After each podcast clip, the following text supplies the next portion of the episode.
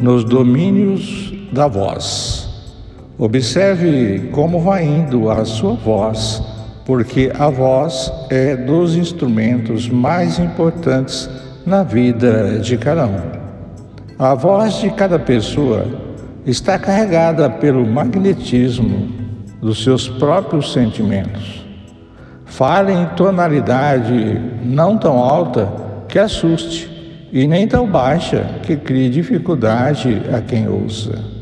Sempre é aconselhável repetir com paciência o que já foi dito para o intelector, quando necessário, sem alterar o tom de voz. Entendendo-se que nem todas as pessoas trazem audição impecável.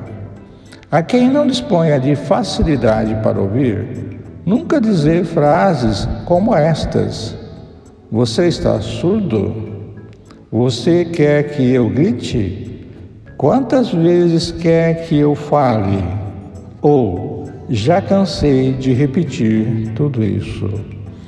A voz descontrolada pela cólera, no fundo, é uma agressão e a agressão jamais convence. Converse com serenidade e respeito, colocando-se no lugar da pessoa que ouve, e educará suas manifestações verbais com mais segurança e proveito. Em qualquer telefonema, recorde que no outro lado está alguém que precisa de sua calma a fim de manter a própria tranquilidade. Mensagem extraída do livro Sinal Verde, ditada por André Luiz a Chico Xavier. Bom ânimo a todos.